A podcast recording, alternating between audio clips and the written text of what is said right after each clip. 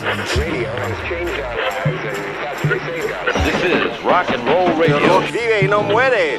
You're listening to broadcasting from beyond the grave. Distorsión, el podcast.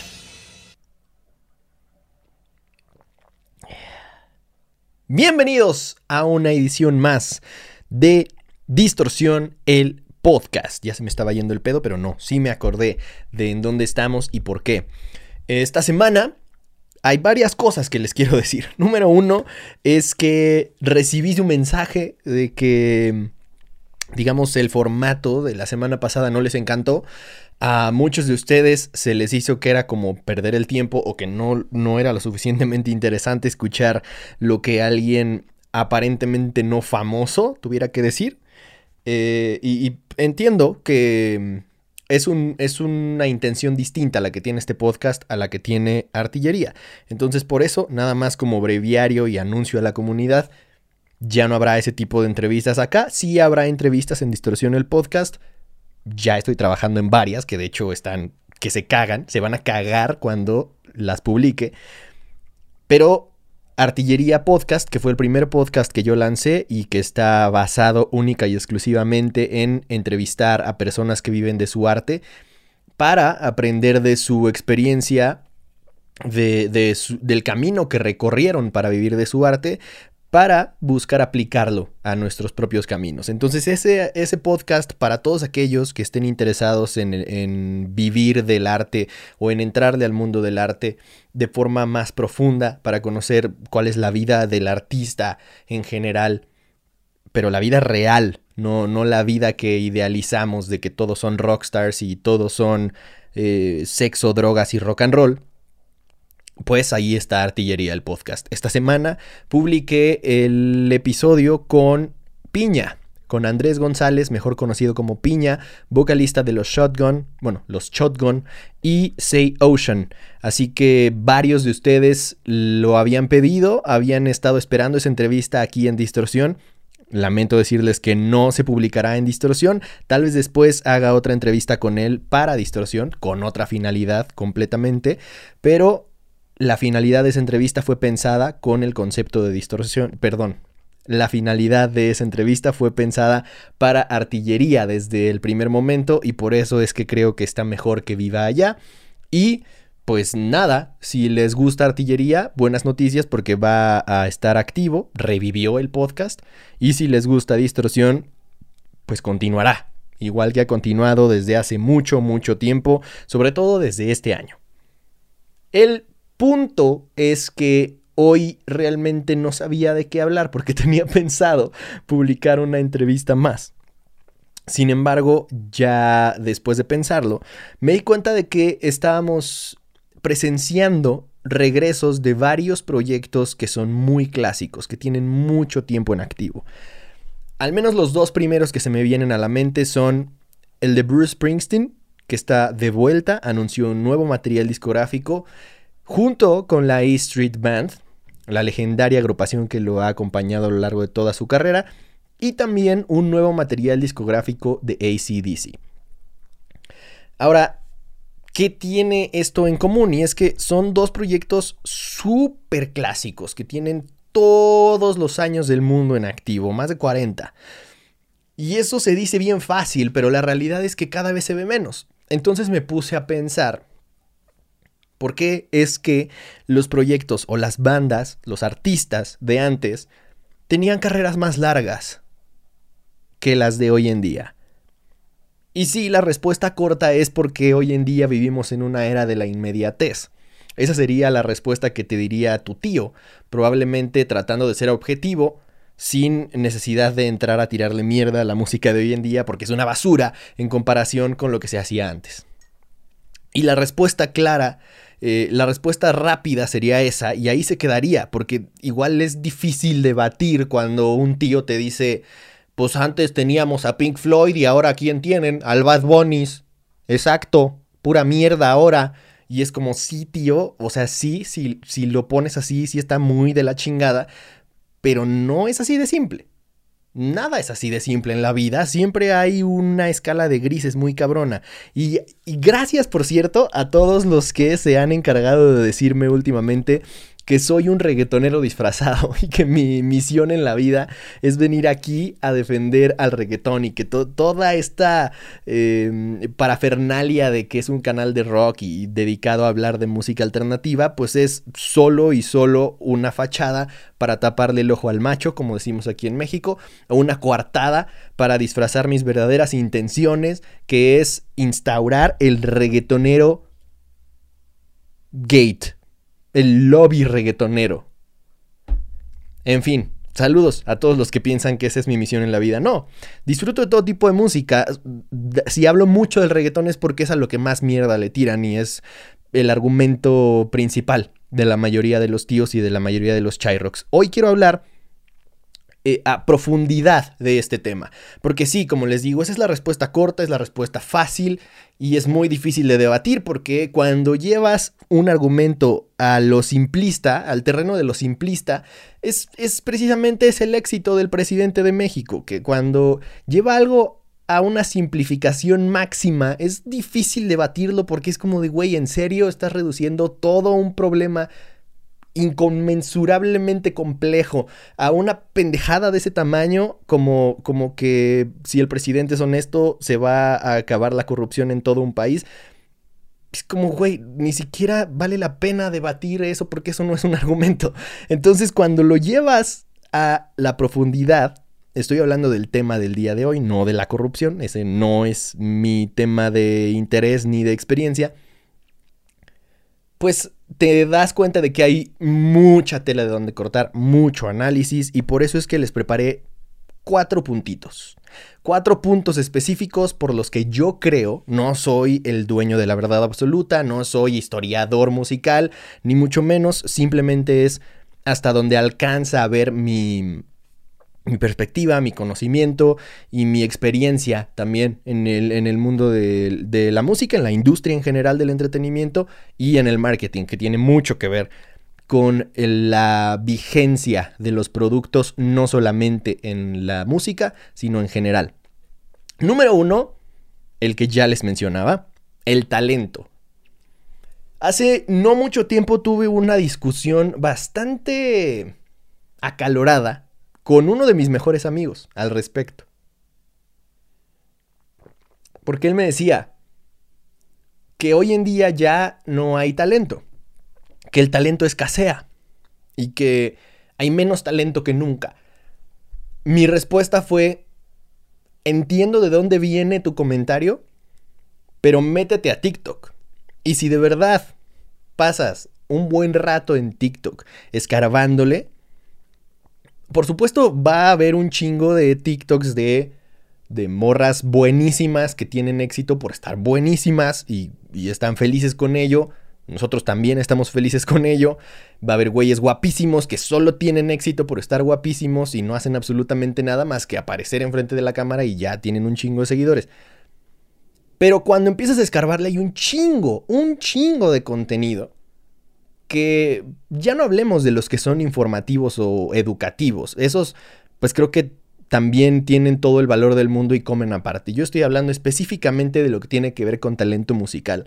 Hay muchísimos, muchísimos TikTokers que están súper morros, que tienen, no sé, 13, 14 años y están tocando Hot for Teacher de Van Halen. Por cierto, eh, todo lo que hagamos en un buen rato estará dedicado al buen Eddie Van Halen que pasó a mejor vida. Y no diría que es solo uno de los guitarristas más importantes o uno de los mejores guitarristas de la historia, sino él de verdad cambió el juego por completo. Es bien complicado llegar a ser uno de los mejores guitarristas del mundo, pero él llegó no solo a eso, sino a cambiar por completo todo el juego de ser un guitarrista y lo que eso significaba y, los alcances que podía tener ser un Guitar Hero. Él fue verdaderamente el primero y el último, al menos hasta ahora, que será recordado como Guitar Hero. En fin, ves muchísimo talento. Ves, ves morros que cantan increíble. Eh, ves, ves eh, tipos que tocan, no sé, música clásica. eh, que están muy clavados en géneros que poco o nada tienen que ver con lo que los tíos piensan que hoy se escucha al 100%, que es lo único que se escucha, que es lo único que hay, que es lo único que se enseña y que los niños solo quieren y aspiran a ser reggaetoneros o hip hoperos, en el mejor de los casos. Sin embargo, no es así.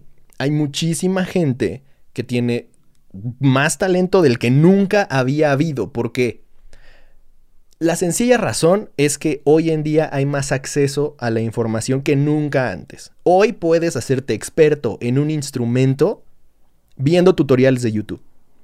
Y practicando, por supuesto, haciendo todo lo, las horas nalga que llevan estudiar tu instrumento, practicarlo, hacerle la talacha de mejorar, mejorar y mejorar y mejorar hasta que ya eres alguien que domina un instrumento. Pero no necesitas siquiera salir de tu casa. Solamente con entrar a YouTube hay información de todo tipo para hacerte experto en lo que quieras. Y eso antes no existía. Antes no solamente tenías que aspirar a poder tener un instrumento, sino a conseguir a alguien que supiera, pagarle a ese alguien para que te diera clases. Y era una barrera de entrada mucho más complicada, tanto económica como en la inversión de tiempo, porque era con horarios fijos, etc. Hoy en día puedes practicar, aprender y entrenar a la hora que quieras nada más comprender tu teléfono celular o tu computadora, si es que alguien tiene computadora todavía. Y eso hace que de alguna u otra forma haya mucho más personas que puedan tener talento. Ahora, basta con decir que algunos de ustedes catalogarán talento como un don nato. Yo creo que eh, el tener talento en general es lo más común del mundo. Hay muchísima gente con todo el talento del mundo que no llega a hacer absolutamente nada. Porque el talento no, no es sinónimo de éxito. El talento es algo muy, muy común. Realmente hay mucho más talento del que nosotros nos imaginamos. En cada esquina. Seguramente nos encontraremos con taxistas que pudieron haber hecho campeón del mundo a nuestra selección si hubieran tenido el coraje, la determinación, la consistencia y también el acceso a las oportunidades que otros sí tuvieron y llegaron a debutar. O sea, Messi no es Messi nada más porque tenía talento desde chiquito. Pasó por toda una serie de sacrificios y, se esforzó de manera sobrehumana todos los días para llegar a ser lo que es. Eso es algo mucho más importante que el talento. Hay muchos otros, siguiendo con el ejemplo de fútbol, que no tenían nada de talento y que por ser tan macheteros, tan consistentes, tan trabajadores y chingarle todos los días, llegaron a ser de los mejores futbolistas del mundo o de los más reconocidos por lo menos. Exactamente lo mismo pasa en el arte, aunque en el arte no es tan fácil medir quién es mejor que quién. Precisamente por eso es que es bien subjetivo hablar de talento y aún más, como les digo, en el arte, porque no es como que podamos rankear quién es el mejor músico, quién es el mejor cantante o el mejor artista. Por popularidad, tal vez. Pero de ahí en fuera, el talento es lo menos indispensable para dedicarte al arte. En aquel entonces era un requisito el ser talentoso, porque si no tenías por lo menos ciertos conocimientos o, ciertas características que pudieran implicar que tu proyecto o tu banda iba a tener éxito, no, ni siquiera llegabas, ni siquiera entrabas, no había como una facilidad de acceso para que lo intentaras. Por eso es que antes había mucho más prejuicio, incluso en cuanto a la imagen de los artistas. Había mucho mayor reticencia a que este no tiene tipo como de ser artista, entonces no lo vamos a dejar pasar. Este tiene tipo de artista porque baila, se ve bien, canta bien, hay que escribirle canciones y se podía hacer una estrella pop gigantesca. Pero sí era necesario tener talento. Hoy en día la realidad es que no es necesario el talento. Ahí está el punto de debate. No quiere decir que no haya talento, no quiere decir que se haya extinto, ni que ya no haya músicos talentosos o artistas talentosos. Quiere decir que no es un requisito de entrada. Que está de la chingada, puede ser que sí, es muy debatible. Yo diría que sí está de la chingada, porque a mí me gustaría pensar que sí tengo por lo menos el mínimo talento como para intentarlo. Y viene un cabrón que, eh, pues sin tener talento, tuvo acceso a poder soltar unas cuantas barras con una base de reggaetón o de trap y Autotune lo solucionó todo y gana miles y miles o millones y millones de dólares. Que es injusto, sí, pero de nuevo, el talento es lo más común del mundo. El, el hacerlo, el estar ahí, el escuchar la base de reggaetón y soltar las barras y que sean barras que conecten con la gente y que hagan que muevan el culito, si ese va a ser tu único objetivo, que lo consigan, no cualquiera. Y si creen que cualquiera, inténtenlo. Realmente hacer música así es simple, es mucho más complicado que hacer música que pretenda ser complicada. Se los digo también por experiencia, no porque haya intentado hacer reggaetón, sino porque cuando uno como compositor intenta reducir la complejidad, hacer lo más sencillo posible, se vuelve un tanto cuanto más complicado. Y eso es algo en lo que he encontrado bastante consenso entre mis amigos artistas y músicos en general. Entonces hoy en día no es que no haya talento, quiere decir única y exclusivamente que las herramientas que tenemos a nuestro alcance son cada vez más potentes y nos facilitan cada vez más la vida, que para la música en especial no es necesario tener talento para poder hacerlo hoy en día. Antes sí, hoy en día no. Entonces, ese es el punto número uno. Antes había carreras más largas porque necesitaban tener talento y al tener talento pues era más probable que te salieran más canciones buenas, más discos buenos, que tuvieras mejores ideas para tus shows, etc. Porque tenías talento. Punto número dos, había menos oferta. Lo que quiere decir que eran mucho menos las bandas que estaban activas, eran mucho menos los artistas que estaban activos lanzando música, lo que hacía que toda la demanda se fuera o se dividiera en esa poca oferta que había. No quiere decir que fueran contadas las agrupaciones que había, pero sí cuando pensamos en classic rock o en bandas de rock legendarias, pues quizá hasta podríamos contarlas con las dos manos. Al menos las primeras que vienen a nuestra mente, ¿no? Por supuesto que si tienes una vasta cultura musical, podría seguirte toda la tarde hablando de tus bandas favoritas, pero sí como las más importantes eran las que hasta hoy en día siguen activas, entre ellas ACDC, claro está. Y Bruce Springsteen diría que también, aunque quizá no es catalogado como una estrella de rock tal cual, pero en mi opinión es uno de los mejores frontmans de toda la historia. Y sí está medio subestimado acá en Latinoamérica porque en Estados Unidos es una puta leyenda y es de los más adorados por, por los fans.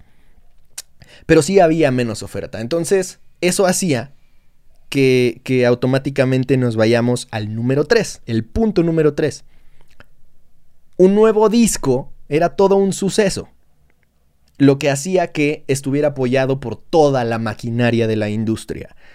Y eso hacía automáticamente que cuando ya estaba disponible Music Television, mejor conocido como MTV, pues todos los videos fueran a parar a MTV, que todo el presupuesto se le invirtiera a grabar un video que te cagas, que el disco que fuera a grabar estuviera con los mejores músicos, los mejores productores, todo el presupuesto, y, casi, casi era un éxito asegurado cuando una banda legendaria o cuando un artista legendario publicaba un nuevo disco. Porque era de no mames, ya viene el nuevo disco de Pink Floyd. A ver ahora con qué nos vienen. Por supuesto que tiene que ver el punto número uno, que es el talento. Nadie había hecho lo que hizo Pink Floyd en su momento. Nadie había hecho lo que hizo Michael Jackson en su momento. No habría sido lo mismo si, si el video de Thriller, por mucho que le invirtieran en presupuesto, estuviera acompañado por una canción de la chingada. Y si Michael Jackson no tuviera todo el talento del mundo. Entonces, claro que tiene que ver el punto número uno, que es el, el talento. Pero el que hubiera menos oferta hacía que todos los presupuestos se concentraran en esa poca oferta lo que hacía que hubiera pues mejores propuestas creativas de entrada, que, que esas ideas se fueran a pocos artistas, entonces era más probable que hubiera mejores videos, era más probable que hubiera mejores ideas para los conciertos, era más probable que hubiera más entrevistas, más giras, que llegara a sonar en todos lados, a pesar de que no era tan fácil la distribución de la música como hoy en día. Yo estoy hablando alrededor de los 80s para acá, porque por supuesto ya mencioné MTV. Sin embargo, desde antes, antes de eso, era aún más raro el que hubiera un nuevo disco, porque por todo el esfuerzo que implicaba promover un nuevo lanzamiento, en ese entonces antes cassettes, ni siquiera CDs o discos. Era súper raro y súper difícil conseguir un disco, no sé, de Black Sabbath o un cassette de Black Sabbath aquí en Ciudad de México, por ejemplo. Era mucho más complicado. Tenías que a veces comprar cassettes o materiales de importación que venían o de Inglaterra, en este caso, no sé, de Black Sabbath, o de Estados Unidos, en el caso de artistas como Michael Jackson precisamente. Pero era un esfuerzo mucho más complicado, era una estructura mucho más difícil de, de surcar y de surtir en todo sentido, lo que hacía que hubiera menos esfuerzos, pero que los que hubiera fueran de mayor calidad, que fueran buenas balas y que cada trancazo que, que saliera fuera de knockout, no que sacaran discos con la facilidad con la que hoy en día se pueden sacar discos y que en un clic ya esté distribuido en Spotify y llegue a todo el mundo. Entonces era tan complicado que hacía que toda la maquinaria se tuviera que mover y que por supuesto hiciera que el disco en sí, sin haberlo escuchado, fuera un suceso completo. Además de que al no poder escuchar más que si acaso un sencillo, que era el que veías a partir de los 80, insisto, en MTV, en el video oficial, o el que desde un poco antes escuchabas en la radio, si bien te iba, pues lo que pasaba era que tenías que comprar el material completo. No podías esperarte a decir, mm, no sé si me encanta, voy a comprar nada más un sencillo. Entonces era mucho más fácil que las bandas tuvieran números impresionantes de ventas, que pudieran decir que vendieron millones de copias, porque con haber hecho un buen álbum, con haber reventado mundialmente con un buen álbum, ya prácticamente tenían asegurado un par de lanzamientos más que fueran un éxito. Por supuesto, insisto, y quiero aclarar, que era muy importante el punto número uno, el talento. El punto número cinco es más una conclusión de, de entonces qué es lo que pasa hoy en día. Hoy en día hay tanta oferta tanta oferta en todos los sentidos, no solamente en la industria de la música, en todos los sentidos hay oferta. Por todos lados nos están bombardeando de información. Entras a las redes sociales, por todos lados hay memes, por todos lados hay creadores de contenido, por todos lados hay músicos, por todos lados hay publicidad de gente que te quiere vender su nueva marca de playeras o no sé, mil cosas que salen todos los días. Entonces la atención se la pelean miles y miles de productos. Llamémosle productos en general.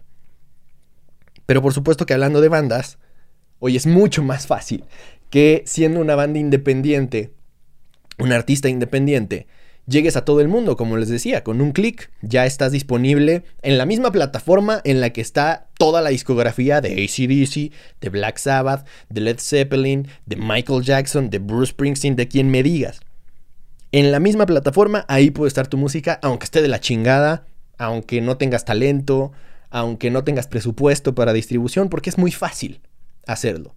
Y eso hace que la oferta sea tanta que no se dé abasto la demanda. No hay la suficiente cantidad de ojos y de oídos para escuchar tanta música y para ver tantos videos musicales. Eso quiere decir que la poca música y las pocas bandas que realmente vayan a lograr el éxito, pues se la tienen difícil. Por eso siempre les he hablado acá de la importancia de pelear por la atención de, los fans. Es un, una premisa muy básica del marketing en la era digital. Cuando tú quieres hacer que la gente haga algo, necesitas primero tener su atención. No puedes salir a la calle y ponerte a gritar, ¡Ey, descarguen mi disco, descarguen mi disco, descarguen mi disco! Lo más importante es tener la atención de la gente primero. Si tú sales y ya tienes a la gente esperando a que tú les digas algo, entonces es mucho más probable que hagan lo que tú quieres pedirles. Entonces, esta atención de los fans ya no está en un solo canal como antes, que era MTV o la radio o las tiendas de discos o los medios especializados en música que eran los que iban a decir salió este disco y vale la pena que lo compres. Los demás ni siquiera los mencionaremos y nadie se enterará de que existen. Hoy en día en las redes sociales hay tantos proyectos, tantas bandas, tantos artistas, que cómo chingados puedes saber cuáles son los que valen la pena o no. Cuántos se te van a pasar y ni te vas a enterar. Y quizá pudo haber sido tu banda favorita, pero ni te enteraste, porque no supieron llamar tu atención, no supieron llegar a ti. Vivimos en la era de la inmediatez. Y eso hace que incluso si no tienes talento, puedas tener tu disco arriba, insisto, y estar en la misma plataforma que los más grandes de toda la historia. Y eso también hace que el que saques nueva música no sea para nada un suceso, sea algo como, ah, chido, mi primo también sacó dos canciones la semana pasada, ¿no? Es algo ya casi insignificante. Y eso me lleva a hablar de que incluso cuando un artista del tamaño de Bruce Springsteen o ACDC lanza nueva música hoy en día, la pelea por la atención es tan grande que incluso los invito a que hagan este ejercicio. Vayan y pregúntenle a, no sé, a su tío, a su papá, a algún conocido que tengan que sea de generaciones anteriores, que sea muy fan del rock o de la música en general y, díganle, oye, ¿ya escuchaste la nueva canción de ACDC? Es muy probable que te digan que no. Es un gran porcentaje de fans el que se queda en, el pasado. El que dice, ah, pues sí, me encanta ACDC, soy súper fan. Pero se quedó en, en Back in Black, ¿no? En Black in Black, más bien. Back in Black es la de Amy Winehouse. Eh, se quedaron ahí en, los clásicos, en las canciones que hicieron grandes a la banda o los discos que hicieron grandes a las bandas o a los artistas. Y es difícil que le sigan la pista porque hay tanta pelea por la atención de los usuarios, incluyendo a los de la vieja escuela, por así decirlo, que muchos de ellos se pierden y ya no se enteran de que siguen sacando nueva música. Y entonces cuando van a verlos en vivo, pues lo que esperan escuchar son los clásicos. No les interesa escuchar la nueva música. Y eso es algo que nos afecta por supuesto también a generaciones más actuales. Porque a pesar de que tratamos de mantenernos, a mí me pasa todo el tiempo, trato de mantenerme al corriente con los nuevos lanzamientos para hablar de ellos acá en el canal o en el podcast y no me doy abasto nunca. Siempre hay demasiada oferta, mucho más que, la demanda. Entonces, algunos se me pasan, otros ni siquiera los conozco, otros no me da tiempo simplemente porque había otros a los que les doy prioridad. Y eso es algo que pasa hoy en día. Entonces, muchas bandas como ACDC o artistas como Bruce Springsteen van a tener cierta atención simple y sencillamente por ser ellos. Y eso les ayuda a seguir extendiendo su carrera, a seguirse manteniendo en activos. Sin embargo, eso no quiere decir que sea porque siguen lanzando nueva música.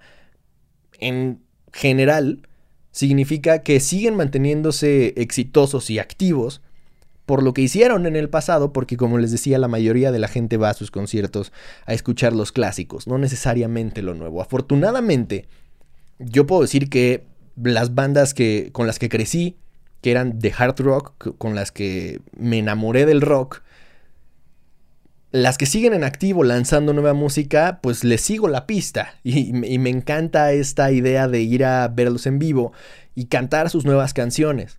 Y saber que son canciones que lanzaron en mi época, que sí me tocó ver cuando las estrenaron, a diferencia de Highway to Hell, ¿no? Que pues, nada más la conocí y me voló la cabeza, me enamoró del rock, pero no, mm, no la siento como parte de mi generación. Entonces eso es, eso es una ventaja para nuestras generaciones que de alguna u otra forma estamos más pegados a esta inmediatez absoluta que se vive en el día a día. Sin embargo, muy pocos artistas que sean realmente de carrera larga mantienen el ritmo de demanda que existe hoy en día.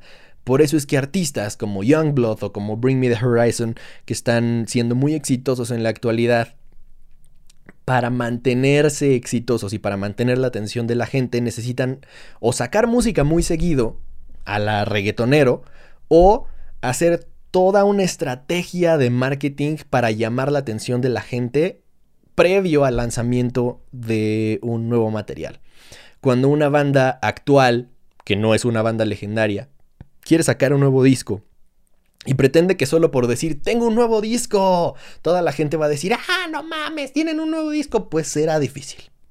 Eso lo conseguía Pink Floyd, eso lo conseguía ACDC, lo sigue consiguiendo ACDC y, y artistas de este tamaño. Será difícil que una banda actual mantenga ese nivel de atención y que consiga una carrera tan longeva en una industria tan competida y en un mundo en general tan competido, porque no solamente la industria de la música es así de competida y de demandante, todo el mundo es así, porque todo el mundo es digital, todo el mundo está interconectado y lo mismo que la oferta viene de Asia o de África, viene de tu barrio. Entonces, si no te mantienes lo suficientemente constante, lo suficientemente activo y captando la suficiente cantidad de atención de la gente, será difícil que te pelen y que puedas mantener una carrera de años o de décadas, como el caso de estos artistas. Entonces, ahí tienen mis dos centavitos al respecto de este tema, mi humilde opinión. Déjenme saber en los comentarios qué opinan ustedes, si me faltó algún punto, si están de acuerdo, si no están de acuerdo. Como siempre, este espacio está hecho para que dialoguemos y para que platiquemos y no sea solo un ejercicio de monólogo. Espero que les haya gustado el regreso de un episodio tradicional, entre comillas, del podcast, de Distorsión el podcast. Nos escuchamos y nos vemos la próxima semana, el próximo lunes, con más de su podcast musical favorito. Los invito de nuevo a que vayan a escuchar Artillería Podcast, que viene más entrevistas eh, los sábados, yo creo. El próximo sábado entonces tendrán una nueva entrevista ahí en Artillería Podcast. Por ahora pueden ir a verla. Del regreso con Andrés Piña de Say Ocean y los Shotgun. Les recuerdo que yo soy Alexis Castro, que el rock me los acompañe y que tengan una carrera muy larga, sobre todo de disfrutar del rock.